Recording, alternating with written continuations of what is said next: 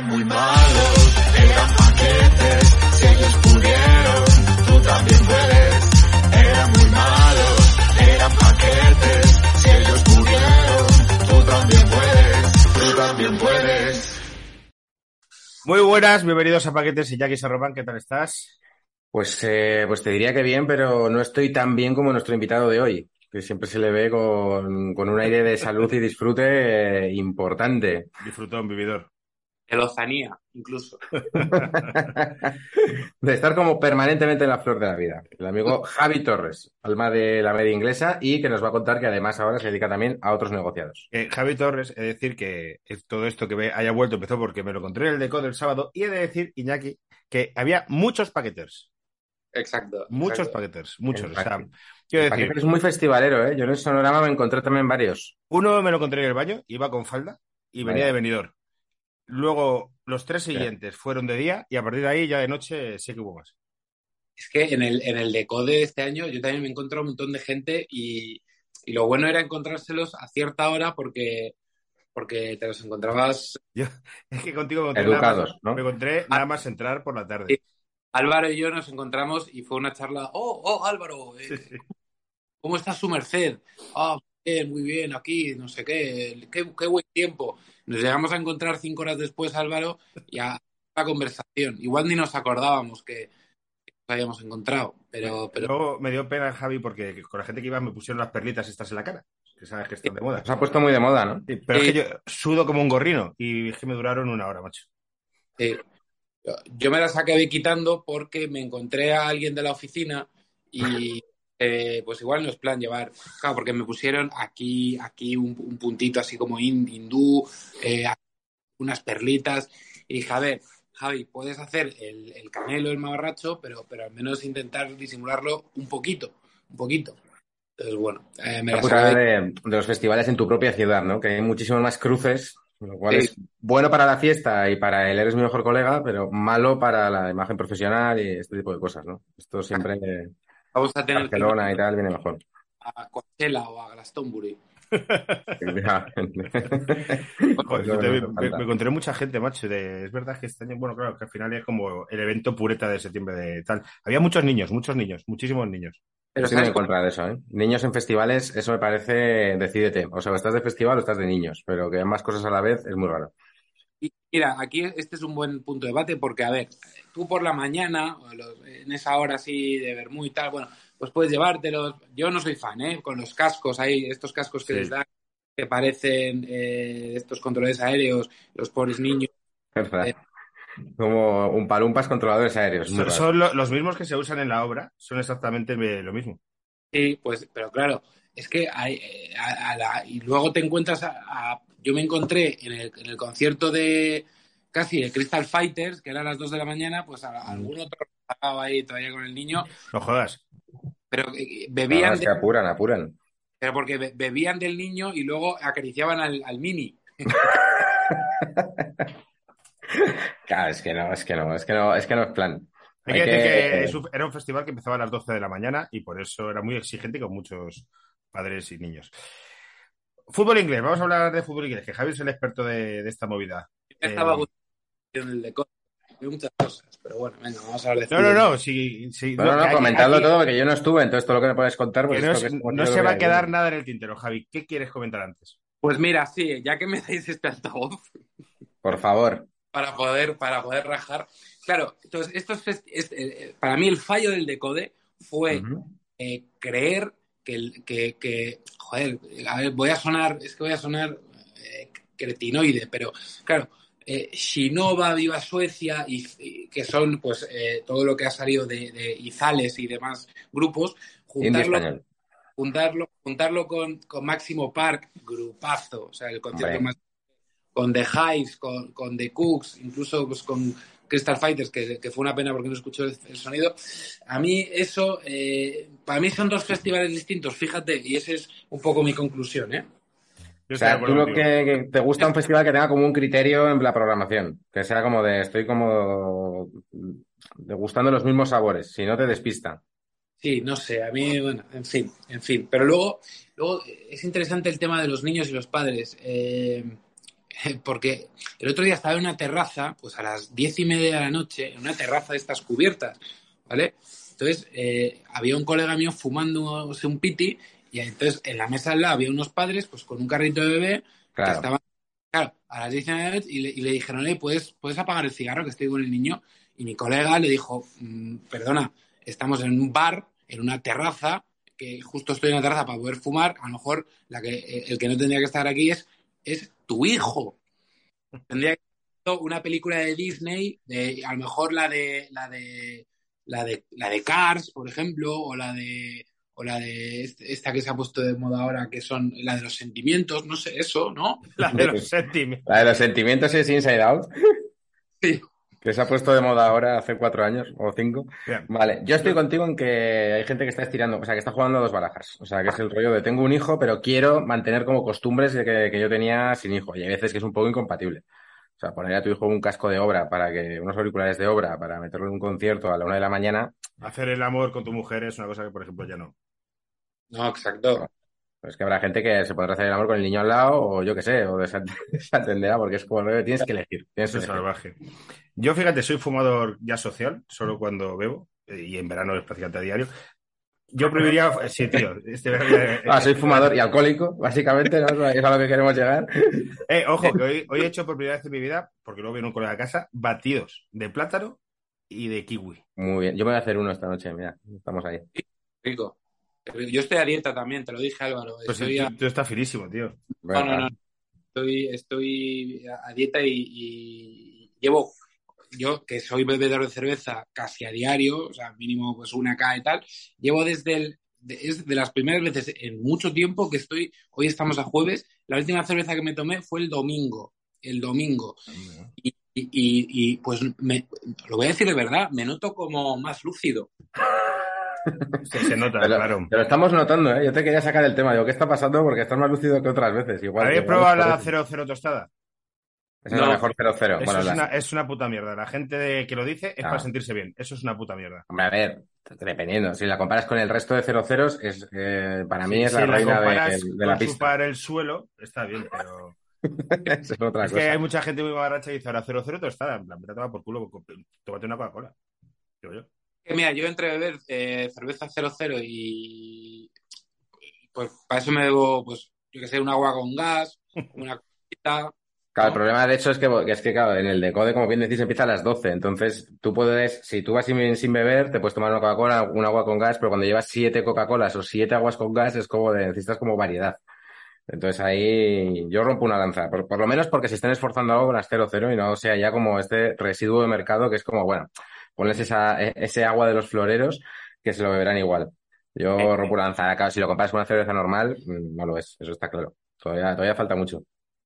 Pues eh, sí, pitores a la tostada. O sea, 0-0. El otro día hablaremos de las cervezas artesanales, que me gustaría saber también. Una, una vez estuve en una cata de cervezas artesanales, que justo hice con otra compañera, y yo la tercera cerveza era ponme una Mau. Sí, eh, La verdad que sí, yo no soy gran cervecero, pero me parece que tampoco se ha llegado. O sea, es como la 0-0. No habéis llegado, no habéis llegado. Y, y creo que hay mucha pedantería con este tema, que de, la pe- No, una Maut, pues no has probado la Inkenfamf de, Claro. de IPA, IPA, no sé qué, pues mira, pues no, pues no. Pero eh, yo he de admitir que hace unos años eh, como que intenté aficionarme Sí, por ahí hemos pasado todos. para ir del rollo, fui a una cata, compraba cervezas y de repente mi hermano se abría la Mau clásica verde y yo, no, eh, voy a abrirme una... eh, Claro. Me voy a abrir esta lata que me ha costado tres pavos. por favor. Y Y que hay un dibujo de un, yo qué sé, de un tiroles. Eh, no. Bueno, vamos al fútbol. Vamos al fútbol. Eh, Liga inglesa. Yo la primera pregunta que tengo de Liga inglesa, aquí no las puedes meter dobladas, pero yo es el Arsenal. Que a mí me intriga mucho esto, porque veo que además vi el Or- Ornocin del Arsenal y a mí el Arsenal era un equipo que me caía bien y solo por las brasas que dar teta, ahora ya me quedan mal. Eh, total. Lo ha conseguido, tío. Cuando saca la bombilla. Es de los mejores Olor Nothing que... ¿eh? O sea, mola mucho. El momento Aubameyang es duro. Eh, y a mí Arteta, me cae, primero que me cae muy bien. es que además, si hay, un- si hay un tío con cara de yerno perfecto para... para Ya, De verdad. Mí que era Arteta. O sea, que de jugador ya encantador, eh, elegante, eh, hay que decirlo, guapo. O sea, a ver, no es Beckham, ¿no? Que es guapísimo, pero, pero es un tío guapo. Eh, y luego es un entrenador que yo creo que el acierto del Arsenal ha sido dejarle hacer, porque cuando, cuando, cuando Arteta empieza con, a entrenar al Arsenal, oye, al final tienes, es un sello distinto y tienes que ir trabajando y yo creo que lo va consiguiendo. Y este año además, sobre todo porque se ha reforzado muy bien, creo que puede hacer cosas de la, de la propuesta de fútbol que ya intuíamos el año pasado y en ciertas fases de, de la liga y, y, que ahora se, se, están, se están viendo en el terreno de juego. Eh, la incorporación de Gabriel Jesús mmm, está funcionando. Melocotonazo, sí, sí. Sí, sí, ha sido un muy buen fichaje. Odegaard ha cogido galones, le han dado la capitanía. Yo creo que es un chico que, que también le hace falta sentirse líder, etcétera. Eh, y está haciendo una temporada hasta ahora buenísima. Hasta el fichaje de Zinchenko para hacer esa función de lateral que también puede meterse para adentro y que tiene balón parado y demás, está funcionando bien. Ha recuperado a Shaka, que para mí estaba absolutamente fuera. Ramsdale eh, está, parece portero, parece un portero distinto. No sé, o sea, se están dando como eh, unos ingredientes para para al menos, joder, si es que yo no, yo no, no, le, no le veo ganando la Premier, ¿eh? Esto, si me lo ibas a no crees, no crees que le llegue para tanto. Creo que le llegue, no creo que le llegue. Pero justamente en un año, pues mira, fíjate que, que el Liverpool no ha empezado bien, que el United ahora sí que viene con un tiro, pues yo creo que no le va a dar, pero ojalá veamos un Arsenal que pueda eh, tener un proyecto para ganar la Premier en los próximos años y que este año al menos no sufra para entrar en Champions, por ejemplo. Por ejemplo. No es curioso lo que dices porque en Inglaterra, que siempre se decía, ¿no? Este es el sitio donde los entrenadores aguantan 16 años y tal, ahora se ha convertido antes. en el manojo de nervios, que parece más, más que... Creo, creo, que eso era cuando los equipos ingleses eran de ingleses. Ahora, como ya no son de ingleses... Claro. Puede ser. En, parte lo que está pasando. O sea, ahora, pues por ejemplo, eh, lo que ha pasado con Tuchel, con Todd Boyle, eh, yo, dicen, bueno, sí, ha habido un conflicto ahí con Cristiano y demás, eh, pero, pero a mí me parece un error tremendo. Y eso que Graham Potter me parece que sí que merece una oportunidad para entrenar a un Big Six, pero... pero... Cuenta, cuéntanos, ¿quién es ese señor? Graham sí. Potter. Partimos, de, partimos de cero. O sea, si nos dices es el tío de Harry Potter, nos lo vamos a creer. Sí, sí, o sea que... Y bueno, pues eh, de esto que cuando Harry Potter ya pudo dejar su trabajo en, en, en una coal mine, pues empezó a dedicar al fútbol. No, Graham Potter es, es, eh, es, un entrenador con una propuesta de juego que es, además este año está haciéndolo incluso mejor con el Brighton, muy vistosa y, y es un tío que viene de, de, de, de, cero de hace mucho y que a, a, al menos ha hecho que el Brighton tenga un fútbol que yo creo que es muy trasladable a, a un equipo grande. Y, y, es un tío, bueno, tampoco eh, soy un experto en Graham Potter, pero es un tío muy simpático, pues eso, eh, tiene cara de tiene cara de tío que pues con el que te puedes ir a tomar un par de, de mouse de mouse verdes. Podemos decir que es el, el, el, Paco Gémez de las islas. Bajitas. Equipo pequeño. Gémez, eh, joder, Paco Gémez. ¿A su hija en un reality ahora? En la granja de la, pesa la pesadilla del campo esta. Sí. ¿En el de aquí? Ahí pensaba sí. que, eso, que estaba ahí en... Ah, vale, vale. Eggman, que era ex compañera ahí de Non-Stop People, está, está ahí la tía. Una crack. Yo quiero que gane ella. Yo ese, ese programa, ayer vi un trocito eh, antes de la Isla de las Tentaciones y no entiendo ese programa. No sé muy bien de qué va. Y, Iñaki, no entiendo cómo te, te, gusta tanto lo de la isla esta. De me enganchó, me enganchó, es que, me enganchó mi novia y luego es que tiene este mecanismo diabólico de que es sencillo, entonces entras muy rápido. A mí me molaba la primera temporada porque te lo podías creer un poco, pero es que qué pareja ya. va para las, las tentaciones. O sea, ya, es que es verdad que va muy resabiados. Y ya desde el principio dices, esto, esto no va a funcionar por ningún lado. ¿Sabéis lo que he visto yo? Es documental este de Salvar al Rey de HBO. Sí. Buah. Visto, visto, visto. Sí, cuidado, eh. Cuidado, cuidado. Hay mucha parte Realmente... que recordaba mucho a X-Ray, que a mí no me sorprendía al principio, pero todos los audios de Bárbara y tal, cuidado con eso. No te cuenta nada nuevo el documental, pero como te lo pone todo seguido, del tirón dices, hostia. Te lo empaque. Yo... Yo, yo sí que había cosas que no sabía, pero bueno. Lo de, a mí lo de Bárbara Rey me parece que es algo, no es porque yo tire ahora para Bárbara Rey, ¿eh? que, esté, que estaba en la serie, Pero sí que me hace revelador. O sea, que esté charlando con el rey y el rey se ponga a rajar de todo Dios así. O sea, como esta especie de audios de Florentino versión rey de España, del rollo de mira el Tolil y este, mira el presidente más no sé qué, a mí eso me, me- me ha impactado. Cuando le hice un besito. De Oda, te he dado. Sí, sí. Guau. Guau. A mí, eh, lo que. y solo voy a hacer un pequeño spoiler porque no haya visto eh, de- del primer capítulo. Cuenta en un momento una de sus amantes, que era una fotógrafa. que cuando, Bueno. se, cuando se acostaban, ella iba a la zarzuela y la parte de atrás y, y zumbaban en una furgoneta, en un descampado, para que no le pillasen y eran plan, tío, eres el puto rey de España. Quiere decir, tienes, puedes fo- follar en el Palacio de Liria, en- puedes follar en. Ahora tú dices, cerrado el Within Center esta noche que me quiero follar una tía ahí. Y zumba en, en una furgoneta, tío. Que eso me pareció tan cutre, tío, que me pareció guay. Yo creo que esto es como lo que decía Javier Cansado de que, de que Michael Jordan sueña con vivir en un pueblo de Burgos, ¿no? O sea, que es como que tú siempre sueñas con, con el opuesto a lo que vives, ¿no? Entonces, cuando tienes de todo y tal, al final dices, pues, ¿cómo será follar detrás de una furgoneta, ¿no? Como hacen los pobres. Igual es por eso, igual lo ponía, por ese lado, ¿sabes? Eso está claro. Por exótico, por exótico. Oye, pues eso, fútbol inglés, ¿qué más? ¿De qué estamos Vamos, hablando? vamos, si ah, quieres, pues mira, ya, ya que, Equipo, equipo por equipo. pues mira, ya que se ha empezado a hablar de, de Graham Potter, vamos a hablar del, del Chelsea.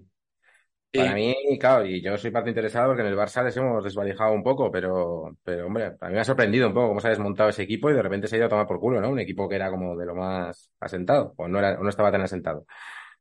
Eh, con, con todo el tema de Abramovich, la nueva propiedad, etcétera, ha habido un poco de cisma. En, en mercado, pues eso, muchos jugadores que, que eran pretensiones del Chelsea han acabado que no se han ido al Chelsea. Claro. Bueno, pues sigue teniendo buena plantilla. Eh, yo tengo ganas de ver más de Graham Potter y, y bueno, eh, sí, se fue Lukaku, se fue Werner, que no ha logrado triunfar. eh, ahora a ver en Leipzig, no sé, me ha dado un poco de perro de Werner, pero, pero bueno, eh, yo sí que le pongo como candidato a Champions y más. Para título, por supuesto, no, pero, pero bueno. Me está gustando mucho el Tottenham eh, este año también, como siempre, borrachas, pero, pero con Son y Kane y, y el equipo mucho más asentado que el año pasado para mí. No sé, con Kulusevski, que me parece un fichaje muy bueno. Eh, no sé, eh, está bueno este año, chicos. Oye, ahora que has dicho eso del Tottenham, me acaba de venir un flash. Re-. Re- ¿Reguilón ha jugado Sí. algo con el Atleti? No, todavía no. Todavía no creo. Pero porque, o sea, es decir, ¿porque es muy malo? ¿Que, que es muy malo? ¿O porque No, porque yo creo que vino bajo de ritmo porque le tenían apartado, supongo. Vale, vale. Vale, vale. Es que me ha venido flash de repente, hostia, Reguilón. Reguilón está. Pero, Yo, antes, antes de pasar a otro, te quería preguntar por Aubameyang y la movida, ¡Reguilón! porque se nos ha olvidado. Aubameyang, ¿lo ves triunfando en el Chelsea? Es que a mí me ha dado mucha pena que se fuera del Barça. Entonces te quería preguntar, ¿qué pasó en el Arsenal, ahora que tú hablabas de Arteta? Eh, si crees que va a triunfar en el Chelsea y si sospechas que fue Arteta el que le mandó a los macarras a casa para que la atracasen.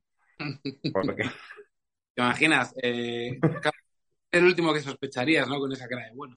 Nada, por eso. Yo creo que no, que lo, lo de los macarras fue tremendo, ¿eh? ¿Cómo está Barcelona? ¿Cómo, cómo está Barcelona, tú? Eh, ser, ¿eh? Suena, suena todo mal. está todo mal. Eh, yo creo que Arteta necesitaba a alguien que estuviese más comprometido, a lo mejor tuvo un poco de displicencia, Aubameyang jugó muy bien hasta que renovó, luego renovó y bajó un poquito el ritmo, esas cositas. Eh, y, a- y el Barça, pues oye, ha ido y ha hecho lo que tenía que hacer, ha marcado goles, ha- ha- se ha compenetrado bien con la afición, pero bueno, claro, como ahora ha venido Ses Palancas y, y, han venido tanta, tanta competencia y había que liberar por otro lado, pues oye, se ha ido al Chelsea, que yo creo que va a triunfar. A ver, mm, depende de cómo se lo tome. Si es que Aubameyang, yo siempre digo que cuando quiere es muy bueno. Ya tiene una edad, o sea, va- creo que va a cumplir 33, tiene 33, pero es un chico que, que a mí siempre me ha gustado y que, y que que no hay que olvidarse, hay que mirar cifras de Aubameyang en los últimos años. Siempre ha marcado muchos goles. Y yo creo que es momento de en qué, en qué momento esté, porque calidad tiene. Para un rato. Vale, yo sí, Álvaro no se lanza, yo sigo lanzando preguntas, ¿eh? Estaba pensando en Aubameyang, macho, que a mí es que era un tío que me gustaba mucho cuando llegó al Barça. Me jodió. Y como aparte, me caía muy bien porque decía que de su abuelo, que es de Ávila, algo así, Sí. Ujú. iba de vacaciones a un pueblo de Ávila, cual Iker Casillas de la vida, y eso me hacía que tener como empatía por el tío. Y nunca entendí, digo, bueno, sí, porque el Barça no tiene ni un pavo y no puede caber todos. Digo, pero tío, este tío. Mm. Tiene ni- Hombre, yo me había quitado de Depay antes, pero creo que Depay también estuvo ahí un poco, un poco zorro, ahí re- retrasando su oferta, no sé qué, en plan de a ver si se va el otro, yo me, yo me puedo quedar. Y entonces al final Aubameyang, pues... Oye, ¿qué os parece pues, a talks de Iker Casillas? Iker Casillas, si. A ver, como mostoleño y parte interesante de esto, tío, me llama mucho la atención cómo una persona ha cambiado radicalmente su imagen en la opinión pública en cuestión de cuatro o cinco años. Le caía bien a toda España y ahora le- no conozco a nadie que diga, Iker Casillas, qué majete es. No entiendo qué ha pasado, no sé si son las redes sociales, su meterse en la federación, no sé qué, no sé cuánto. No sé qué ha hecho, pero no. Pero es que, es, es que el cambio es radical. Es que se ha convertido en un cuñado de manual. es un caso curioso. Eh, yo le he podido conocer y, y la verdad es que es un tío encantador. Y de verdad que yo, yo de verdad le deseo lo mejor, pero sí que hay cosas que de TikToks y demás que, que, que, bueno, que son, que son un poco extrañas. Que son Extraño. como el señor Barnes con la gorra de lana, tío. Sí, un poco, un poco. Pero bueno, Hay un Ay. punto de eso y luego hay movimientos muy raros, esto de lo de la luna, cuando se presentó a la federación. O sea, Sí. hay cosas que no se entienden, pero, pero, pero yo no lo entiendo, pero no lo, pos- no lo pongo de, o sea, no lo odio, ¿sabes lo que te digo? O sea, no sé por qué ha cambiado tanto su imagen esta de, de repente es un objetivo de las revistas del corazón a saco, será Sí. por la carbonero, no sé, pero todo se me queda a medias, no encuentro una explicación contundente para lo que dices tú, Álvaro, para el yerno de España, ahora es un hijo de puta al que hay que apedrear, ¿no? O sea, entiendo que en España somos así, pero no veo muy bien el camino, no sé muy bien en qué momento se torció. Somos un país muy cainita, ¿no? O sea que... A no ser que esté Florentino detrás, que podemos lanzar esa teoría, si queréis. No, no creo, porque además él es como que hace poco antes de ir a la Federación embajador del Real Madrid y, y todo esto. Yo, mi primera anécdota con Iker Casillas es que le puse pelotis una vez cuando yo trabajaba de camarero en la marisquería Moreno. ¿Sí? Eh, sí, aquí en Móstoles. Eh, pelotis de Ruco Limón. Y al día siguiente el Real Madrid empezó perdiendo 0-2 en el Bernabéu con el Recre. Pero has hecho mucho daño al Real Madrid, ¿eh? O sea, al final, No, pero Álvaro, pues el tío le- quiere pelotis. Además, yo recuerdo, si yo era un chaval, yo me sacaba los fines de semana pasta currando en una marisquería, porque claro, mi, mi familia, pues, es lo que es y yo necesitaba pasta. El día, el día antes del partido, El día antes del partido, macho. Sí, sí. exclusiva. Eh, Una exclusiva, Exclusiva. que llega exactamente, te lo puedo decir, eh, 21 años tarde. Sí, la verdad es que podías haber desvelado la información antes, Álvaro. Sí, sí, pues eh, quiero decir, yo tenía 19, pues sí, pues era en el 2001, o a lo mejor el 2002, no, no me acuerdo. Pues ocurre como ahí varias, varias, varias navidades. Y me llama la atención que digo, un futbolista volcándose pelotis, pero ya luego te hacen mayor y dicen, no, si los futbolistas básicamente beben alcohol prácticamente cada noche. Los jóvenes, o sea que... Totalmente. Pero bueno, yo coincido con Javier en que pude conocer a Iker Casillas en, en la gala esta. Sí, una opinión exclusiva de Álvaro Velasco y San Román, no de Javi Torres, el representante de jugadores. Esto que claro.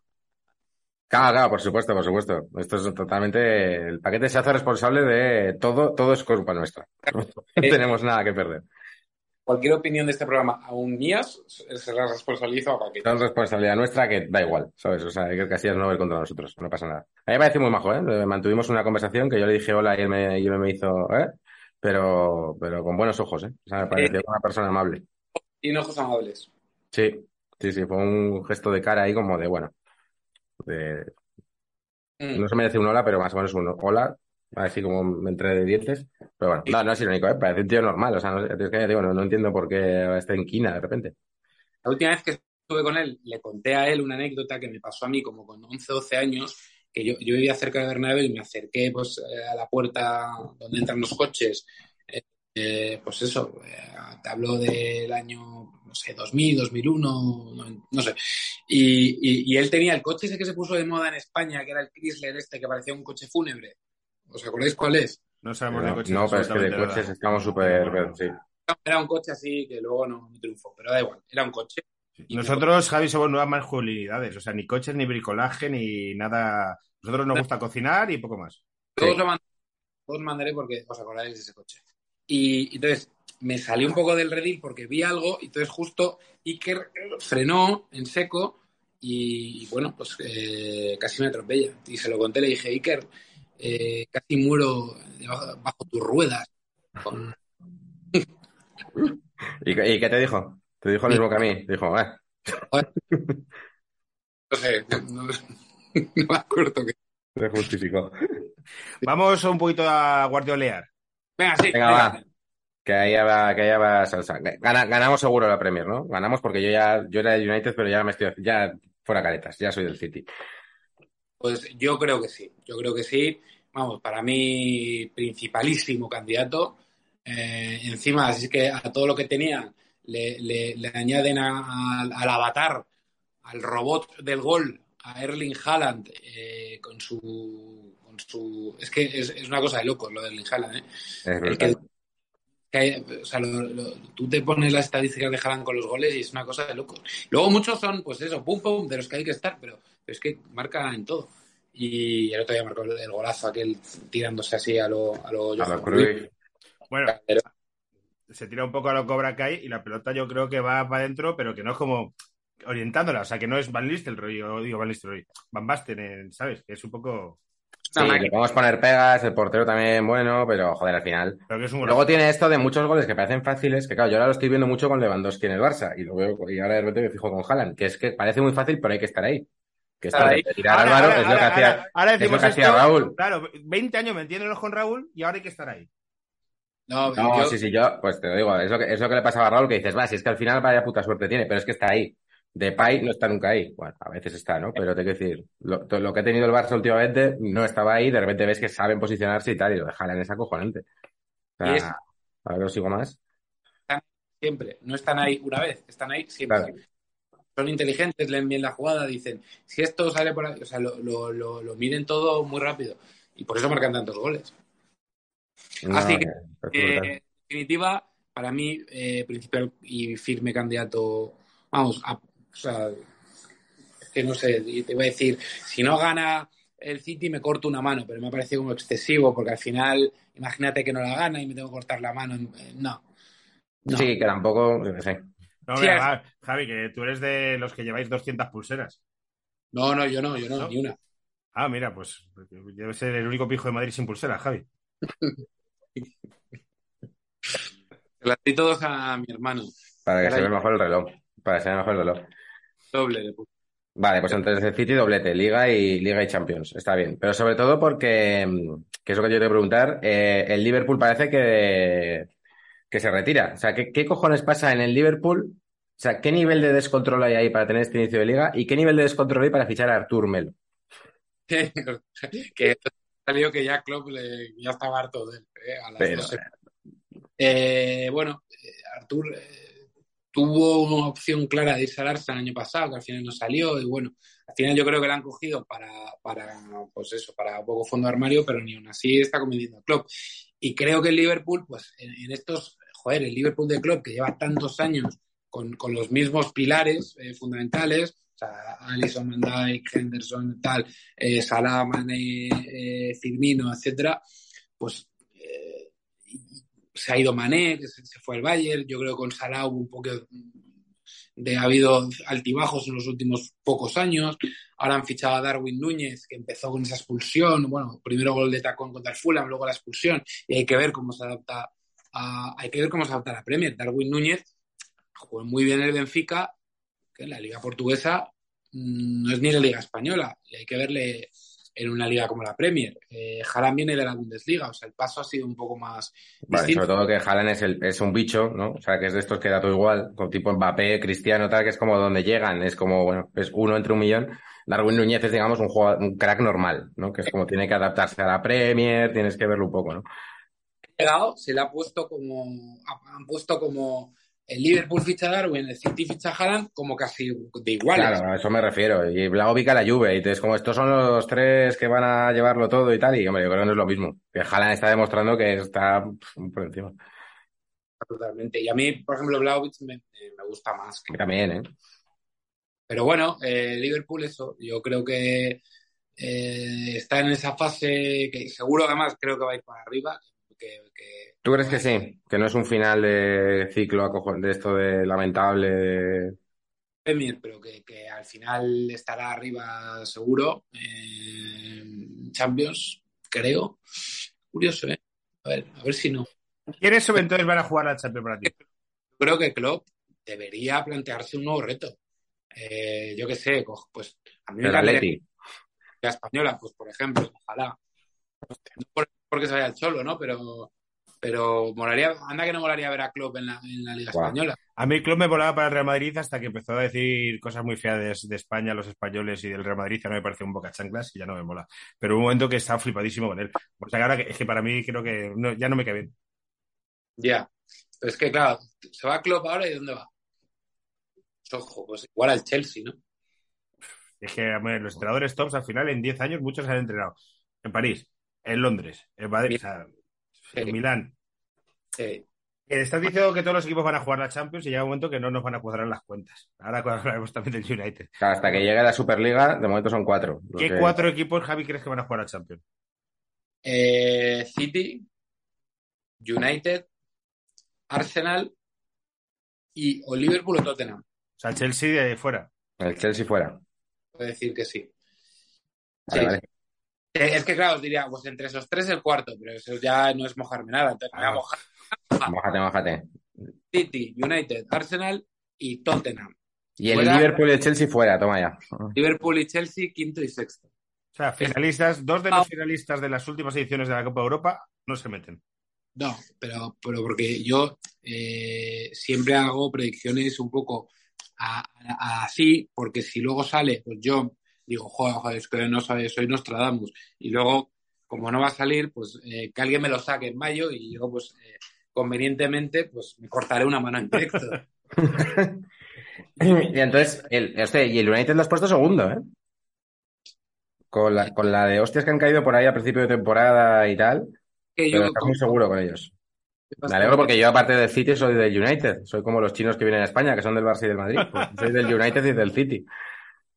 A mí me encanta Eric Ten Hag, tío. Eh, me- gusta mucho su entrenador. Y creo que, joder, mm, tiene muy buen equipo. Para mí le falta a lo mejor eh, un delantero killer, pero tiene muy buen equipo el United. ¿Qué pasa con Casemiro allí, tío? Bien, ahora está, ahora está ya. Ya está jugando. Sí, bien, últimamente bien. Sí, sí. ¿Y a quién le ha quitado el puesto? Bueno, ahí estaban jugando McTominay, Fred y demás. Tampoco la competencia es feroz, ¿sabes? No es, no le tenía que quitar el puesto a, a Viño, a, ¿sabes? A Mauro Silva, de verdad. Sí, sí. Y, le falta un el- delantero killer, pero por ahí está Cristiano. Cristiano, ¿qué va a pasar con él? Cristiano, yo creo que la idea era salir, primero por el tema de la Europa League, por el tema de, de no jugar, no jugar Champions, y luego pues mm, creo que han estado viendo opciones por muchos sitios, que la del Atleti creo que nunca fue realmente una opción. Y, y donde más creo cerca que estuvo fue el del Chelsea, porque además ahí creo que empieza la, la disputa o la gota que puede comer el vaso, porque Todd Boehly quiere a Cristiano y Tuchel se niega en redondo. Y bueno, eh, yo creo que ahí el, el que hay, al que hay que escuchar siempre es a Tuchel y no al dueño americano, inversor, eh, fan de la NFL. Claro. Entonces, Es que es uno de estos casos clarísimos del negocio puede ir bien, pero, pero meter ese tío en un vestuario. Si en el United, que se supone que era un equipo que iba porque él, sal- salió de allí, bueno, salió de allí, que creció muchísimo y se hizo como superestrella allí. Y todo lo que sale, que no sé hasta qué punto será cierto, pero yo me lo creo todo. Esto de que pidió que quitara a Maguire, ¿no? De que, de que exigía cambios en el sistema y tal. Claro, es que al final metes ahí un llega un momento que no puedes exigir tantísimo. Y, y por el momento en el que estás, por, por el liderazgo que, que- que tienes. El año pasado sí que marcó goles y demás, ¿eh? pero, pero, pero bueno, eh, hay que. Claro, Hay que ya no gana, pasa un poco como con Messi, ¿no? Que ya no gana los partidos solos. He ido al Sporting de Lisboa. A mí me gustaba la opción Nápoles. Eh, como están tan locos, los napolitanos, no sé si habéis estado, los oyentes han estado en Nápoles, están completamente locos todos. Un Y- Cristo con lo devotos que son. Eh, es es que yo creo que lo hubieran, si, si- o sea, hubiera estado la, la ciudad llena de, de murales de Cristiano. O sea, yo recuerdo cuando fui a Nápoles la primera vez, nada más bajar, ver dos murales de El Pipa y Wayne. Y decir, vamos. que si Pipa y Wayne entró así, que, no, que Nápoles es Es feo, ¿eh? Morales, ¿no? En Nápoles. Sí, sí, sí, es verdad. Es una ciudad muy. eso- eso a mí me. Yo no me he atrevido a ir. O se, se puede formular así, no me he atrevido a ir. Sí, sí, sí, sí. Eh, a mí el United yo creo que también, también me mola porque es una cosa, eh, es que Javi es más joven que nosotros, muy generacional, el Iñaki de nuestra Sí, generación. es que los 90 molaba todo. Entonces, Juegos que hay. eh, ¿y ¿De qué año sois? 84, Iñaki es de 82. 81. Yo, yo el 86, o sea, es 82, Bueno. 86, no estoy tan lejos. Sí, sí, estamos todos más o menos en sí. Sí, bueno, tú tuviste Champions del Manchester United entonces, Javi. Yo la Champions de, de- del Camp Nou la vi, vamos, Tenías 15 años, ahí tenías Tema- 15 años. la camiseta de, de, de Andy Cole de, de ese año, Claro. que está en la media inglesa. Te sale ahí. Pues entonces, cuidado que Liete la... a ver si se va a quedar. Sí, sí, sí. No, hace, hace mucho que no voy, ya no me llaman para. ¿Sabes lo Ahora que, lo que tendría que haber? Un canal de YouTube de Los Ángeles de Pers. De Los Ángeles De, de, o sea, tu canal. Los Ángeles de Parts, De Que- eso. de Javi y, y los juegos de Parts. No estaría mal, no estaría mal. Sí, este- alguna cosa he pensado, ¿eh? Alguna cosa he pensado. Pero claro, ahora, ahora tengo que taparme un poco, tú sabes. Entonces, eh, o sea, yo voy a seguir siendo, que haciendo cosas, pero, pero claro, digo, ¿hasta qué nivel de canallismo podemos llegar? Ya. Mira, fíjate que estoy haciendo esta entrevista pues con mi camiseta, mi, mi relojito así con pinta de... Has quitado de- las pulseras. Has quitado las pulseras. pulseras de, de cuando fui a ver a Hombres G. Pues es- Pues, cuenta, pues cuéntanos ya un poco, ¿no? De, de Sí. esta, de esta nueva vida. Lo que, lo que puedas contar. No sé si estás en la oficina de la, de la agencia, si hay algo que no puedas contar, nos haces una, un gesto o lo que sea y ya lo entendemos. está, esto es un poco... Bueno, Estuve yo ayer otro día, por cierto, YouFirst, gran agencia y también eh, gran empresa de contenidos que a veces eh, contrata guionista Juan Álvaro Velasco, a la cual hay que darle todo el crédito. O sea, YouFirst, gran empresa. para que nos esté viendo en iVoox, eh, Javier ha girado el móvil para, para ver la oficina y si os la queréis imaginar, poner un capítulo de Succession y es Pero, Kendall en escucha. su despacho con cristaleras. Tiene una cosa, tiene una cosa, cuando fui a la oficina, os voy a contar cómo es eh, a los de iVoox sobre todo, lo habéis visto, es una oficina diáfana, quiere decir, la gente llega, es moderna, diáfana.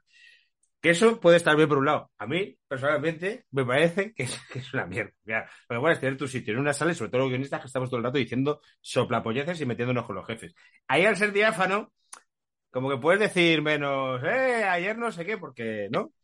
Sí, no, es verdad. Pero mira, fíjate, bueno, ahora porque no lo van a ver los de iVoox, la, la parte que de donde estamos los agentes está un poco más tapada, hay unas maderas y tal. Vamos, que si te que si insultas a alguien lo van a ver en toda la oficina. Es- pero mola mucho, ¿eh? La ofi, Iñaki, cuando, cuando quieras te vienes con Álvaro. Claro, Eh, Jufer esta parte de representación deportiva, de fútbol y básquet, tiene toda la parte de contenido, de marketing, de brand services, de eventologies, publi reportaje.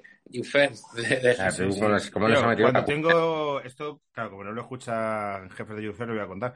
Eh, eh, eh, cuando tengo reuniones con esta gente, a veces sueltan términos en inglés, tío. Que yo te pongo cara de sí, sí, sí, claro, claro, claro. Y digo, no, no tengo ni puta idea de lo que está hablando. De- pero de- no, no por no saber inglés, sino por publicidad. No, no, porque son, son cosas que son terminología. Mira, en el máster este que estoy dando clases me pasa igual, que es como el rollo, pásale el two pages a los eh, alumnos para que tengan la schedule preparada en el board, no sé qué. El otro día me pidieron a una cosa que estaba haciendo que le metiese un poquito de efecto wow. Y es en plan, vamos a ver qué sí. está muy de moda lo del efecto wow. Y eso, mira, el efecto wow, lo que debería pasar es que si alguien te pide efecto wow, el efecto wow es el tor ¿sabes? El, el- O sea, efecto wow, que es que mole. Yo todo lo que hago intento que mole. A lo mejor no, te- no, no, no lo he conseguido. Pero no me digas, mete el efecto wow, porque realmente lo que me está diciendo, oye, esto es una. Claro, es como si primero te hubieras planteado hacer lo que no molara. Es como si hacer una versión que no molara y te tuvieran que especificar. Oye, no, no, que es que queríamos que fuese algo que molase, Claro. ¿no? ponle efecto wow. Yo lo que haría es meterle un perro y luego en plan de ¿por qué metes un perro? Por el efecto wow y hacerte como el, el, el- El creativo guay. Y, y- y lo de aterrizar las cosas. Eh, a mí lo de aterrizar las cosas me toca la O lo de polla. que aterrizan los aviones, no las cosas. ¿Por qué no eh, quedamos y aterrizamos esto en eh, eh, eh, eh, los KPIs, ¿no? Pues, pues eh, ¿Qué, eh, sí, qué es, qué es un KPI? API, pensaba que se dice caipiriña cuando has empezado a hablar, pero no sé muy bien qué. que por eso me estaba metiendo. eh, los KPIs son los key points, no sé qué. Yo ni idea, pero lo oigo por aquí también. KPIs. Eh, vamos a aterrizar unos KPIs. Eh, Y tú ven así, que me, me voy a beber un cóctel ahora. Vamos No, a aterrizar movida. unos KPIs. Parece que Sí. se lo estás diciendo a tu colega. En plan, vamos a ponernos unos tiros. Que Vámonos a aterrizar unos KPIs. o, o, o unas Pikachu, ¿no? A mí me dices, vamos a aterrizar los KPIs y es eso, nos vamos a tomar algo. Tú dices eso en Mediaset y tienes una cola en el baño que flipas. Un beso a Mediaset. Eh, eh, eh, otra que se dice mucho aquí, eh, aquí bueno, en todo esto eh, anglosajonismo es lo de next steps, ¿no? Los next steps, que son los siguientes pasos. Claro. Sí, eso ya es un uso de. Podrías utilizar el, el término en español, no se entendería, pero lo dices en inglés porque mola más, ¿no? Next steps, sí, aterrizamos Sí. los next steps. Así que bueno. O sea, yo, yo veo bien decir una cosa en inglés cuando con una palabra resumes 12. Sí, eso mola un huevo. Pero Next Step dices, oye, Pero, pero siguientes pasos son dos palabras igual. claro, es en plan. Qué, qué buen idioma el inglés, ¿eh? Sí, sí. Y, y lo peor es eh, F, Y, I, lo de For Your Information. Oh, Pues encima es pasivo-agresivo. eh, sí, no, no. Súper efectivo. Para que lo sepas, claro, que tú lo sepas. Sí, sí, FYI. Eh, y luego había, había muchas más. El otro día estuve hablando con unos colegas de esto y nos salieron un montón. Eh, joder. eh, ah, bueno, brainstorming, eh, eh, ¿cómo se llama esto? Team building, todo esto, sí. eh, hay un montón. Hay un montón. Team building, efectivamente. Que la gente que está en YouTube, pues que ponga en los comentarios más expresiones eh, que dan cringe. ¿eh? Hombre, y que Ya, con todo esto, y, y con todo esto que hemos dicho, me hago yo la semana que viene un monologuito de Inquis FM de puta madre, ya te lo digo yo. Vamos. Que no para de trabajar el cabrón, ¿eh? Tal cual hemos dicho. Acabamos de dar. acabamos Es de- que, claro, ahora, ahora entiendo por qué Álvaro hace tantos curros porque solapa unos con otros. O sea, está aquí, pero en realidad su cabeza está en ya estoy haciendo el monólogo siguiente. Cuando esté allí con el monólogo estará diciendo, vale, ahora cierro lo de paquetes del tal. Joder, ah, pero hay Eso chistes que- es- hay- es hay multitasking, chistes- Hay chistes que le doy una vida que lo meto en el programa y luego digo, este chiste lo voy a colar de, de rondón aquí en la radio. Bueno, bueno, chavos. Y en dos años lo rescatas. Cuando... eh, Pero no, No no, se la semana, nada, la que viene, bueno, la semana que viene no, porque ya los he grabado, que, que son eh, reciclar y no sé qué, pues ya para el siguiente, esto lo casco yo, vamos, como, como hay Dios. espero que al menos nos lo mandes. Eh, os lo mando. Como mínimo, ya que citar va a ser imposible, pero a ver, bueno. pero quiero decir que lo escribiré, pero digo la idea de las palabras en inglés en, en las oficinas. Eh, Bueno, bueno, Javi, ya- dime, Sí. No, no, dale, dale, que iba yo. No, iba a decir que ya que nos cuente cómo es la vida de un representante, porque todos en la cabeza nos imaginamos a Jorge Méndez y, y a los superagentes, pero que la industria del fútbol es una pirámide que hay muchísima gente trabajando en torno a la representación de futbolistas. Javi ahora eh, ha dado un giro a su carrera hacia este tipo de mundo, que nos cuentes un poco cómo es, porque lo desconocemos completamente, yo creo. Sí, o sea, a ver, el, la- el mundo de la representación deportiva en, los últimos 20 años, sobre todo en España, eh, yo creo que ha, ha virado mucho de, de, pues, los agentes tipo eh, individuales, es decir, que no tienen una empresa, una estructura detrás, pues eh, los míticos que conocemos todos, aparte de Jorge Méndez, Mino Rayola, Ginés Carvajal, eh, etcétera. Manuel Todos García, Manuel García Quilón, también de estos. tienen activo y siguen haciéndolo muy bien, a, a un... No es que hayan virado, eso sigue ahí, pero ahora, pues por ejemplo, YouFirst es un modelo eh, más americano, que es eh, una agencia que aparte de la representación para el jugador le ofrece unos servicios en cuanto a tenemos departamento legal, financiero, de comunicación, eh, de servicios, que es un departamento que básicamente hace que solo se preocupen de jugar al fútbol, porque oye, la mudanza se ocupan ellos, todas estas cosas como de lo que hacen los team managers ahora, que también está muy, muy en boga lo de los team managers, eh, que es tomar reñones en el Atlético de Madrid, el otro día lo vi en el, en el este. Eh, me desvío. Vamos, el que team manager, que básicamente son los que se comen los marrones de los futbolistas. En Madrid lo hizo Super García Coli, es, se me ha jodido la lavadora, ponme una. Se podría llamar Es el eso. departamento, ¿vale? Y, y básicamente aquí, por ejemplo, en YouFirst tenemos la oficina de Madrid y tenemos varias más en España y en el mundo. O sea, tenemos en Milán, en Niza, en México y luego de básquet tenemos en, más sitios y funcionamos pues más pues en equipo y, y la historia es captar talento y, y- conectar talento con club y firmar buenos contratos y que y fidelizar al jugador y sí que con, con unas premisas, por lo menos aquí en YouFirst, de diferenciarnos de, de, de- de otros que a lo mejor hacen prácticas un poco distintas, eh, de ser muy transparentes, de ser honestos, de tener contratos no leoninos, de trabajar en base a la confianza y al buen trabajo y que eso dure, eh, sin un compromiso más allá de lo... Es un poco, Javi, profesionalizar un mundo que era muy pirata, ¿no? Pues, pues eh, de- desde nu- nuestro punto de vista, desde luego, es como queremos hacer las cosas. Es decir, eh, no O, sé. o muy, o muy pirata, muy amateur, o quiero decir, todo muy de andar por casa. Bueno, o sea, mm, siempre y sigue habiendo gente como en todos los negocios que, que intenta hacer las cosas de una manera y nosotros pues digamos que somos buenistas en ese sentido y que y sí que nos gusta el concepto de, de- que el jugador aquí se sienta como en casa, de que se sienta que está arropado, de que tenga todos los servicios al alcance. de- ahora, por ejemplo, y estaba yo antes de director de comunicación, ahora está Álvaro Montero. Entonces, no sé. eh, yo creo que esa es un poco la premisa de, lo que hacemos aquí en YouFirst, que es un modelo mucho más. mm, de hecho, nos- nosotros estamos eh, siempre abiertos a, un poco hablar de lo que hacemos, ¿sabes? Eh, no sin esconder nada. Y yo creo que es, mm, es una forma de hacer las cosas que, que a, que mí también me ha traído mucho a la hora de querer meterme en ello. Claro, tú hablas de fidelizar a los que se queden, o sea, a los jugadores, ¿no? Que se queden con, que se queden con vosotros. Yo, claro, lo que siempre me pasa con los, con los repres, por ejemplo, me pasaba ahora con Asensio, ¿no? Que dicen, "Ha cambi- se ha ido con Jorge Méndez, eso es que se quiere ir, ¿no? Eso, eso es como que quiere otro contrato. ¿Tú crees que hay representantes que es como representantes de fidelizar, de, de cuidar del futbolista y que tenga más su carrera, y otros representantes que son como de, venga, cuanto más suene el clink clink de un equipo a otro, Mm, Sí, ahí, nosotros, por ejemplo, aquí, que queremos más en la construcción de carrera, mm, eso está genial, salvo que, que pillas a un jugador en una cierta etapa de su carrera más adelante y lo que, lo que tienes que intentar para él es conseguir los mejores contratos, porque le queda poco en el, en el fútbol y hay que maximizarlo para- también. Pero no es aquello de tenemos un jugador joven y queremos moverlo, moverlo, moverlo, moverlo, moverlo. Hay que, hay que ser estratégico, hay que ser sostenibles y hay que, hacer, hay que hacer una carrera en la que además se le va a asesorar en todo lo que hay alrededor de, de- de la vida del futbolista, que, que no siempre es fácil de manejar, y, y- y ese es el pack completo un poco que, que ofrecemos. Hay agencias o ha habido agencias o agentes que han querido más pues ese tipo de negocio de mover, mover, mover, agitar el avispero para que salte la libre y demás. Sí, hombre, claro, por supuesto, por supuesto que lo, lo ha habido y lo hay. Entonces hay que convencer un poco al jugador de que, de, de que quizás, eh, bueno, eh, quizás hay otras maneras de hacer las cosas, ¿no? Claro.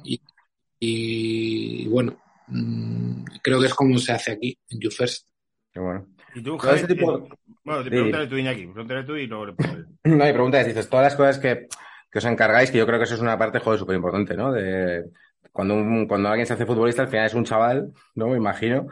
Eh, pues me, me veo, me imagino yo, ¿no? Que tenía 17 años y es como, bueno, pues ya está, ¿no? Yo iba a la uni y tal, no sé qué, volvía, tomaba algo. Si de repente ahí eh, me convierto en futbolista, ya no hablo de Haaland, sino de estar en un equipo profesional y tal. ¿Qué tipo de cosas eh, no, no- no nos imaginamos que hay que tener en cuenta, pero que, pero que tiene, pero que tenéis que lidiar con ellas? O sea, de repente, ¿qué, qué figuras hacen falta ahí? De repente, desde imagen me refiero hasta, no sé, hasta cosas que ni nos imaginamos. Para empezar, siempre hay que eh, darse cuenta de que, de que estos chavales, muchos, o sea, iba a decir, son personas humanas, que, que. No diga, tío, la frase ante todos somos personas No, eh, está prohibida aquí. Es que mucha gente se cree que los futbolistas profesionales son aquí superhombres y tal, y, y- y muchos que son jovencitos y se van de casa y tal, sufren, sufren, sufren bastante y les cuesta. Y luego, tío, eh, muchos jugadores jóvenes luego tienen mucho tiempo libre eh, y hay que, de verdad, o sea, que, que mucha- muchos, futbolistas no os pensáis que luego ah, no tienen la vida esta de pim, pam, pum, de, que, que- que nos podemos pensar. Y luego eh, pues cuidar eso, de estar encima de ellos y que sientan que, oye, estás ahí para, pues para, para todo lo del día a día. Y luego a nivel de imagen, sobre todo ahora, con todo lo que hay, ¿sabes? En los años 90, el Raúl, Mijatovic, Zucker, el Madrid los Ferraris, iban a Barnon y bueno, pues no pasaba nada, porque era, ¿sabes? Ahora todo el mundo tiene un móvil, todo el mundo tiene una cámara, eh, a mí, vamos, se lo tienen que pasar bien, tienen que salir con los amigos, evidentemente, pero tienen que tener mucho cuidado y luego tienen que sentirse también que tenemos pues eh, métodos para pues para protegerles un poco si alguien está yendo contra ellos eh, porque sí bueno pues muchas cosas del día a día de un jugador que, que, que hacen- y luego cada jugador es un mundo hay jugadores de una manera jugadores de otro jugadores a los que hay que dar más atención jugadores que- a los que no hace falta darles tanta atención eh, y así va un poco el día a día. Entiendo que habrá tíos con mucha más formación que otros. En el mundo del fútbol hay gente que con 13 años lo dejan todo para, para jugar y otros Mm. que el fútbol es una cosa circunstancial y se convierte en profesional. Sí, sí, sí. hay- Es decir, no es lo mismo un granero, que fíjate cómo era, que un eh, Rolando. Zárate. Un Sí. Claro, pasa, pasa, cada vez está, cada vez pasa más, sobre todo en España, que los jugadores eh, cada vez están más formados y se preocupan y la familia se preocupa y el se preocupa y la agencia se preocupa en que tengan algo más, pero sigue habiendo, pues eso, pues muchos jugadores que, que... y al final eso es lo que pasa cuando hay jugadores. Mira, aquí hay dos cosas. Cuando un jugador eh, quizás está mal asesorado en ese aspecto y, y- y está pensando más, no te hablo de un jugador top, ¿eh? te hablo de un jugador que, Sí, que sí. es que que quiere, quiere pensar en dinero, en dinero, en dinero eh, lo más rápido posible y cuanto antes, probablemente tome malas decisiones respecto a su carrera y agentes que probablemente eh, no, no estén, no estén, digamos, todo lo contentos que quieran a nivel económico, van a buscar el deal, el deal, el deal para ellos eh, sacar, pues cuando se junta todo eso, probablemente estés ante una carrera mal planificada y con problemas económicos y con, pro- y con problemas deportivos, etcétera. Entonces, todo esa, esa eh, ecosistema que rodea al jugador, que yo creo que muchas veces nosotros pensamos solo en, en los Haaland, en los de Premier y tal, pero hay, hay segunda división, hay, hay primera ref, hay, hay ligas Claro. pequeñitas, ligas chipriota. Entonces, ahí estamos hablando de contratos mucho menores, mucho menores y de un tiempo estimado de carrera eh, corto y en el que hay que maximizar. Entonces, todo eso crea un ecosistema en el que, en el que, en el que hay que saber, pues, mm, hacer ver al jugador y construir algo ético, sostenible y, que dure, ¿vale? Y, y eso tiene un trabajo diario, pues, eh, importante. Una parte de psicológica a tope, ¿no? Exacto. Claro, eso es lo que te iba a preguntar, hasta qué punto este tema de la salud mental, que parece que está empezando a florecer y tal, hasta qué punto tenéis que tratarlo, porque imagino que habrá gente que se volverá loca, como me hubiera vuelto loco yo, ¿eh? Ver, y 17 años. Y aquí ya aparecemos muertos en un portal, vamos, como Dios. Eso me lo creo probablemente también. ¿eh? Eh, mira, yo era mal hasta los 17, luego ya me di, me di a malasaña y, ya, y se fue todo al garete. Pero sí, hasta ese punto de psicología, de, de- de ser un poco, un poco padre, de ser un poco profe con los más jóvenes, de, ser, de, de decirle las cosas. O sea, yo creo que una gente lo que no puede ser es un adulador. Es decir, un tío que les esté constantemente diciendo eres un crack, eres un fenómeno, las gracias y demás. Creo que hay una labor también ahí de, de saber Pero, cuándo- eh, Javi, como es que me recuerda mucho esto al mundo de los representantes de artistas, que la mayoría, el estaba pensando en 80%, eso. son unos palmeros y unos aduladores, y cuando no les vale, están en la patada, y luego los hay muy profesionales, ¿eh? que, que los hay muy, muy guays, pero sobre todo muchos que son así.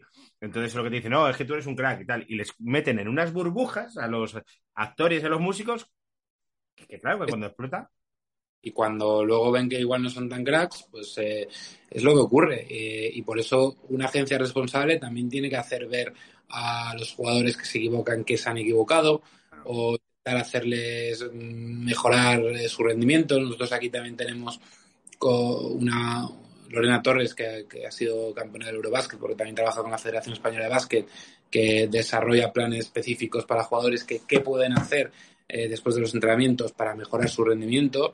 Eh, pues todas esas cosas, potenciarlas, potenciarles a nivel mental, a nivel deportivo, a nivel físico y, cuidar bien el entorno y hacerles ver que esto puede ser, sobre todo para los más jóvenes, que puede ser, pero puede, que también puede que no sea, eh, y prepararles mentalmente para eso. Es decir, hay, hay, hay, hay- y nosotros aquí en, en YouFirst, que por ejemplo de fútbol solo tenemos 400 jugadores, pues imaginaros Joder. joder. todo el trabajo que hay, eh, y más 400 y pico de básquet. Entonces, eh, que eso, eh, los que llevan fútbol llevan fútbol, los que llevan básquet, que son unos cracks, llevan básquet, pero todo eso, eh, al final, pues eso, hay que, hay que hacerlo y, y da trabajo y hay que hacerlo bien. Y en eso estamos. Sí, lo de también preparar a la gente famosa, y, y yo digo que el artisteo no se prepara, para eh, saber gestionar el fracaso. Mm. Porque además un- en, la, en la vida se pierde más que se gana y en el deporte se pierde todo el rato y se gana muy poquito. Mm, Total, total. Y esa gestión del fracaso o de, o de, o de no cumplir expectativas Primero es, es hacer ver que si tienes unas expectativas mm, te va a costar mucho y esto no va a ser un camino de rosas. Y segundo, oye, mm, a lo mejor hay que, hay que bajarse el pedestal y hay que ir más bien por aquí porque puede ser más, más eh, duradero esto y, y puedes tener mejor opción aquí en vez de, en, de- en fin, que, que, que son... son- Javi, una pregunta. Eh, realidad- ¿Hasta qué punto los padres, tío, estoy pensando en el padre Griezmann o la familia Griezmann, tal, se meten en esto, tío? Porque lo normal es, joder, vosotros sois profesionales, pero muchos padres, o sea, lo- lo- los padres, ¿hasta qué punto tocan las pelotas? de- depende y lo hay de- los hay de todos. Es decir, eh, hay padres que, de- que ya le tratan y, o quieren que se le trate como un crack porque, ¿sabes? Y también luego lo ves, depende un, po- un poco del nivel de el- lo que haya detrás también del mundo de los padres, de cómo ven ellos el mundo, del nivel Claro. educativo, eso también influye mucho. Eh, creo que lo, lo- sobre todo cuando son jóvenes, es importantísimo que estén implicados eh, eh, y que cualquier agente o agencia les informe de todo, pero ellos también tienen que dejar trabajar tanto a los agentes como a los entrenadores, a los coordinadores de los clubes, a los profesionales que trabajan con ellos. Y, y- y tienen que aportar, tienen que acompañar y tienen que estar ahí, pero no tienen que entorpecer. Y, y, o sea, esto tiene que ser un, un equipo. Y a nosotros nos llevamos súper bien con un montón de padres y, luego te encuentras cosas que dices, qué pena para el niño, para el Claro. chico, para el joven, ¿sabes? Porque, porque es una pena eh, que esté a veces tan... Aquí yo no lo he visto, pero sí que lo he visto mil veces. Yo me, me visualizo al típico padre, pues me llevo al niño a otro lado, y se lo lleva al otro lado, y en tres años le está diciendo, pues el niño está sin equipo. Sí, no, total, total. Y, y barbaridades de, pues, eh, porque este equipo, por ver un poquito de dinero y no esperar tomar una decisión que, que de verdad, que son decisiones que muchas veces te marcan la carrera ya para, Ah, sí, para, claro. para la carrera y, y- y- y es increíble en el fútbol cómo tu carrera puede irse para abajo o para arriba en una decisión. En dos temporadas, tío. claro. Cuando hablo de, de la planificación de carrera estratégica y sostenible y demás, también hay que ver, oye, este equipo paga tanto, pero a ver, ¿quién le entrena? Vamos a ver, este, eh, cómo han ido este tipo de jugadores aquí a lo largo de, de tal, con estos dirigentes, con esta liga, etcétera. O sea, son muchas cosas a tener en cuenta para tomar una decisión de cambio de equipo, de renovación, de, son muchas cosas a tener en cuenta. Esto no es, ojalá fuese el PC Fútbol, que tanto hemos disfrutado, yo creo los tres aquí, ojalá fuese el PC Fútbol. Eh, y mucha gente a lo mejor cree que es como el PC Fútbol, pero es, hay tantas, tantas, mmm, decir una pedantería, aristas, ¿no? Eh, matices. Matices, sí. Sí, que muchos son de componente un poco humano, ¿no? Que no son tan medibles, sino que es el rollo de, joder, como, qué sé, no me lo invento, pero que es como que este tío igual está más, en, determinada región el pavo está mejor porque está cerca de su familia, o al revés, o igual es mejor que se vaya a otro lado, o igual... También hay que una cosa, que nos imaginamos la, la industria del fútbol, tú te imaginas, claro, pues la Champions League, pero la industria del fútbol es muy grande en muchos países, en cientos de países, con cientos de ligas, y con eh, la industria del fútbol español es muy grande, y lo que decías, puede haber 20 tíos jugando en Chipre, 10 en la India, en la segunda de Hungría a lo mejor tienes a uno, y esa gente son profesionales del fútbol, coño, que viven de esto, mejor o peor, pero son... Y eso... que hay gente que nosotros lo asociamos a que en el momento que ya eres futbolista ya tienes la vida solucionada. Claro, ya- ya eres y rico, pensamos ya, en claro. Pedri, que Pedri ya tendrá la vida solucionada, a, a no ser que se lo depula toda la pasta, pero más o menos con ese dinero ya igual puedes vivir toda la vida, pero que hay muchos que no, que es como que como lo hagas mal vas a tener que reconducir, ¿no? Y a ver cómo reconduces, si no has hecho nada antes. Al final, el fútbol de élite es un porcentaje pequeño comparado con todo el fútbol profesional que existe eh, tanto en España como en todo el mundo. Y, y ahí también hay, hay, muchos jugadores que necesitan de, de agentes para, para, oye, porque, porque todo lo que implica el fútbol implica dinero, implica contratos, implica, oye, que, que, el contrato que estás firmando sepas lo que estás firmando, implica tener a gente de experiencia. Yo, sobre todo, estoy aprendiendo muchísimo de gente que lleva más años que yo en esto y, cada día ves cosas nuevas que dices, ostras, esto jamás lo hubiese pensado así, ¿no? Eh, entonces, cuanto más, eh, con, cuanta más cabeza se hagan las cosas y menos a lo loco se haga, pues sobre todo para jugadores que probablemente no vayan a ganar nunca eh, más allá de 200.000 al año, que a lo mejor a, a nosotros nos parece claro. la bomba, pero en una carrera en la que a lo mejor mantienes ese nivel de salario 6-7 años y depende muchas veces pues, jugadores africanos, jugadores que a lo mejor no vienen de, de un entorno como, como, el que nos imaginamos nosotros. Entonces, eso hay que maximizarlo, hay que, hay que también saber que el tren de vida que, que, puedes tener no es el que tú te crees. Es decir, un jugador que gana 200.000 al año no puede tener el tren de vida del directivo que gana 200.000 al año. Uh -huh. ¿Entiendes? Eh, ganan lo mismo, pero, pero no, no, el tren de vida no puede ser ese. Entonces, y eso lo ves también en muchas cosas. Yo muchas veces he ido a, part a partidos de juveniles o a entrenamientos de juveniles cuando hacía el atleta y demás, y coño, ves cada coche, yeah. ves cada actitud de, de, de, de Luis Vuitton, que esas cosas también hay que decir, oye, chaval, mmm, vamos poco a poco, vamos poco a poco. Entonces es lo que os digo, el fútbol profesional abarca tanto y tantas vidas, tantas personalidades, tantas eh, situaciones deportivas y profesionales y personales de tanta gente que todo eso requiere de un apoyo que, creo que aquí hacemos pues, de, una manera, por lo menos que a mí como que, que, yo vengo de otro mundo, me, me, me gusta. ¿no? Moderna. Moderna y exacto, pues sí, pues ¿por qué no llamarlo moderna? Yo me invito a un, la, la... voy a invitar un ejercicio a la gente que está en casa si quiere hacerlo, si sabe de los juegos. Pero que miren la plantilla del Madrid B, del Atleti B o del Barça B, del equipo sea o del equipo que sea, de, de los últimos 10 años. Y ahí va a haber una cantidad de gente random que dices, total, ¿dónde están? Pero no, no, es que es alucinante, de cada generación, a primera llegan tres. Sí, sí, eh, es un muy buen ejercicio de coger Atleti, Barça, Madrid, esos tres, ¿eh? No más desde el 2000 al 2020. Y, es que y hay muchos que no conoces. De hacer un porcentaje ya no de jugadores. En el Atleti te salen pues, Saúl, Coque. No, no, yo te digo eh, que haya jugado en primera, no, que, que, haya jugado en eh, jugar en primera. Yo creo que el porcentaje nos sorprendería a muchos a todos. Sí, lo cual, todo eso, mi, mi, mi, este, mi chaval juega en el Atleti, en el juvenil, en el no sé qué, en la selección sub-21. Es como cuando tú mírate la, la selección sub-19, cógete el típico europeo sub-19 2011 sí, y también te sorprende. Sí, sí, sí. Sí, aquí siempre hablamos del mundial aquel de Nigeria, ¿no? Que no sé si era sub-20 o lo que sea, que estaba Casillas, que estaba Orbaiz y tal. Josué era, ¿no? Claro, Josué... pues había dos, Orbaiz y Josué, y parecía que Josué era como el Beckenbauer de tal, y llegó Orbaiz y llegó Josué, eso siempre pasaba igual, hay como una criba ahí que... Claro. Claro. Incluso ya saliendo por la tele y viendo el partido y diciendo puede ser, aún así luego puede no ser. O sea, que, es como que yo, siempre eh, estás en el filo de la navaja. De, ¿no? de, mi, de, mi, época de periodista, tío, eh, hice mucha cantera. Y hubo un año que, eh, que me ha venido a la cabeza que jugar en el Real Madrid Castilla, pues Arbeloa, Luis Felipe y tal. Pero lo mejor del equipo eran, el mejor central era un chico que se llamaba Ángelo, vete tú a saber. Uh -huh. Luego uno que se llamaba Rodri, otro que se llamaba Nieto. Ese chaval es... No, no, claro. Eso pasa un montón, pasa un montón y joder, de esa selección también tenía a Coira, a Couñago, que fue Pichichi, que luego bueno, ha hecho carrera pero no al máximo nivel, estuvo... Eh, entonces, bueno, pues eh, todo eso, todo eso, la, las canteras, yo creo que están para que los, los Mira, chicos... Te voy a poner un ejemplo, tío, que me ha venido a la cabeza. Y recuerdo hace unos años, y esto era cuando yo iba a la universidad, o bueno, no me acuerdo, pero los delanteros del Castilla eran Oscar Díaz, Soldado, Barral y Negredo. Y el Oscar Díaz este se flipó, porque le pagaban en el Elche, creo que eran, eh, no, no, voy a decir la cifra, pero creo que eran 400.000 pavos al año. Y, se iba, y dijo, no, me voy del Madrid, me voy.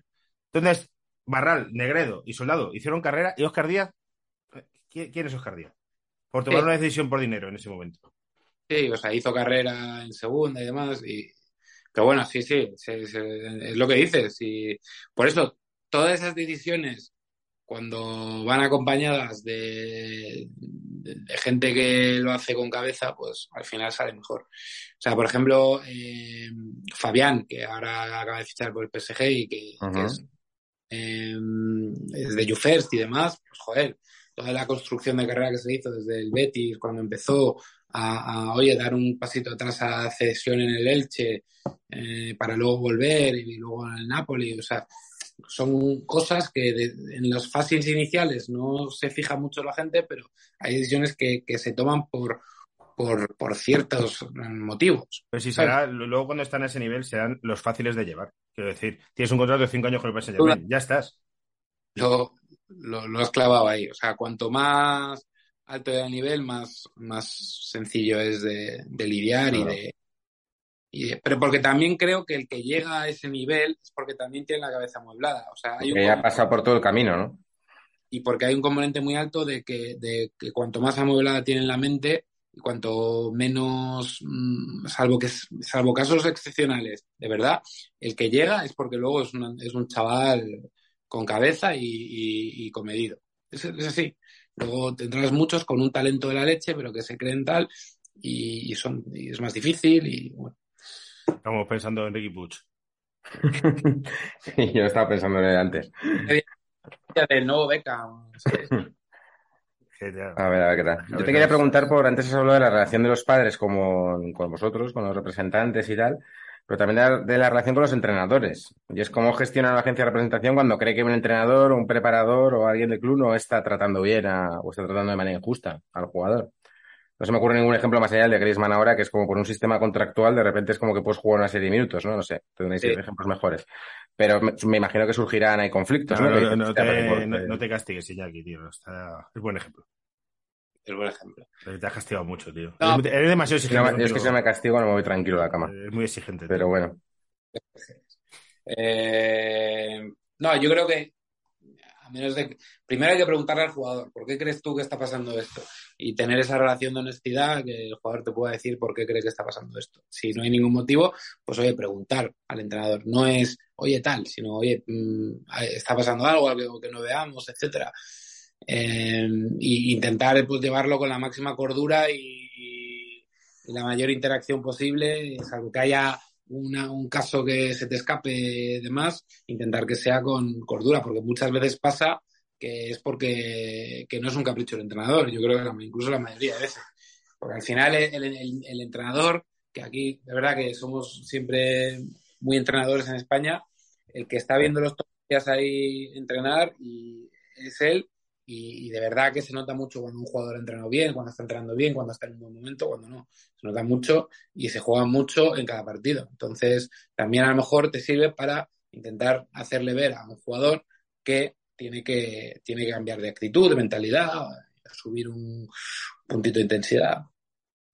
Qué difícil todo, ¿eh? Qué difícil. Complicado, sí. Es un ecosistema rico en complicación.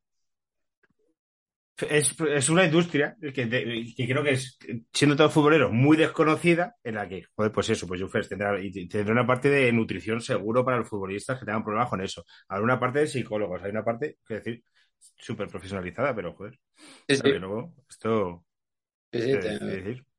Eso, y muchas veces el club no, no le da al jugador ese extra, eh, a lo mejor de preparación física o de nutrición, que salvo más allá del nutricionista del club que les manda el planning. Entonces, esas cosas hay que ir buscándolas y, y es que lo del rendimiento es una cosa que yo he ido descubriendo desde los últimos meses, el tema de, de, de como humanos, ¿eh? o sea, nosotros mismos, los tres que estamos aquí, si nos pusiésemos eh, a- porque se- lo que es la maquinaria del cuerpo es acojonante cómo, cómo es lo de la maquinaria del cuerpo y, y lo mucho que lo puedes llegar a, a potenciar es brutal, es brutal, es una cosa de locos. Bueno, díselo, a- díselo a Álvaro que ahora estás apuntado a natación. O sea, que sí, está, sí, sí. eh, Llevo ya dos días. ¿Cuál es tu, Pero- cuál es tu estilo estrella? Eh, es, eh, yo aprendí a nadar muy tarde y mi estilo estrella es la supervivencia. Entonces es un poco, no es, entre cr- crawl, braza y perro. Eh, Y el primer día hice 10 largos y hoy he hecho 12 largos. 12 largos, En una piscina no olímpica, también vamos a decirlo. 25 metros, ¿no? 25 metros, efectivamente. Bien. Y luego Joder, está los, bien, dos- ¿eh? los dos días, eh, circuitito de spa y sauna. Ahí Muy me bien. desenvuelvo bien, ahí me desenvuelvo muy bien. Y ahí como que te cuesta menos, ¿no? Sí, Por sí, lo es, que muy, es muy humillante cuando te pones el sombrero ese, bueno, el sombrero, el gorro las gafas eh, y tal. el gorro este que te hace ¡pup! y te chupa todo. Sí, sí. Sí, sí, sí. Sí. Y luego, y- luego, y luego, tío, es una cosa. Claro, yo tengo una. Yo Vale. hice, y jugué al rugby de joven y tal, y entonces tal, pero hacía mucho tiempo que no iba al gimnasio. No me acostumbro a, a, a ver penes de, de, de- digamos, penes de gente tan mayor por la mañana. Es decir, que yo lo veo bien, ¿eh? yo respeto, pero Con, con ese- claro, además con esa con- bolsa. colga- colgatura y tal. Con la gravedad, sí, sí. Centro de gravedad permanente. Eso es. Estos gimnasios que son grandes, Sí, que son sí. más, más o menos baratos, que se apunta a todo Dios y, y tal. Pero bueno, ya me voy acostumbrando al pene mañanero de, de señor jubilado de Boston. La gente mayor está muy tranquila con su desnudo, ¿eh? Yo por Sí. lo menos cuando... Ahora en mi gimnasio no hay tanta gente mayor, pero cuando he ido a gimnasios con gente mayor es- se, se pegan su buen rato. Sí, sí. Cantando, incluso, o sea, sí, sí. complejos, todas las inseguridades juveniles. Dices, espera, qué maldad. Si yo estoy viudo aquí de pavo, jugar, me voy a jugar ahora al cinquillo, me- chato. ¿Qué más da? Mira, este es mi. Pero, tío, a mí me pasa una cosa Con esto parecida. ¿eh? Yo, eh, con 20 años, a lo mejor el vestuario te da más vergüenza. Ah, la me suda, pues yo me despeloto y diga... si- o sea, si alguien quiere mirar este desastre, es su problema, no es el mío. Sí, yo nunca he sido muy púdico, la verdad. Ay, Pero yo bueno, tampoco, pero, pero que espero convertirme en nuestros señores mayores que cantan ópera mientras pasean desnudos por los vestuarios. Me parece, tiene un punto ahí como de, entre la vida y la muerte casi, o sea, es como un rollo como casi psicofonía que, que me mola mucho. Total. que Javi ha estado muy guay la parte de representación deportiva, la verdad, es muy, muy interesante. Me he Muy guay. esto.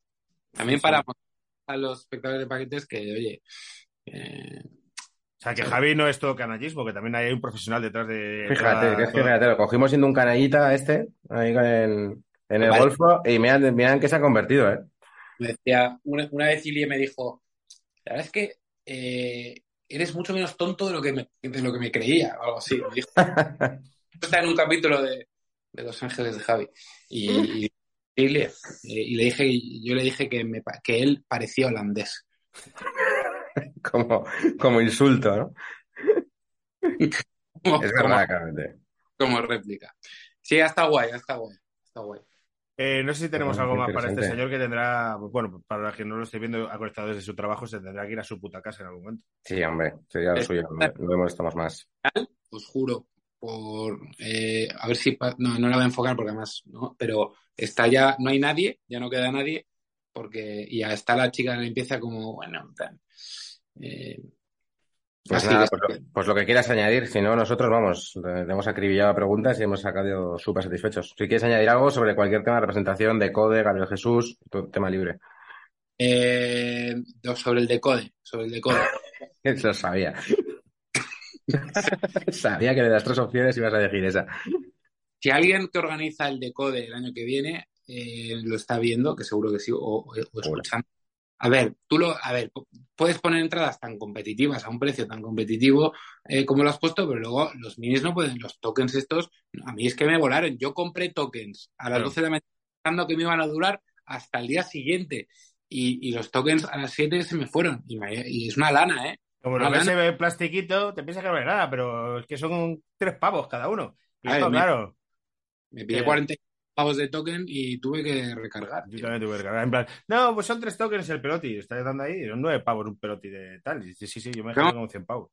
Sí, y eso, y que llevéis, bueno, eh, sí, que no mezclen, tío, que no mezclen, que no, que, que, que, que miren lo que es indie y indie, que, que, que- que pop no es indie, Eso. ¿vale? Hay grupos que a lo mejor para Jardín de las Delicias, bien, pero para... Y recomendamos a la gente que escuche Máximo Parks, porque es un grupazo, que lo me lo dijo. Javi Torres el otro día. Sí, Sí, de no, no. dicho, sí. De verdad que ese concierto lo disfruté un montón. Además, no les había visto en directo y les quería, y les llevaba que- queriendo ver en directo desde 2007. O sea, que fenomenal. Vale. Fue- No- o sea, no es un señor, es un grupo.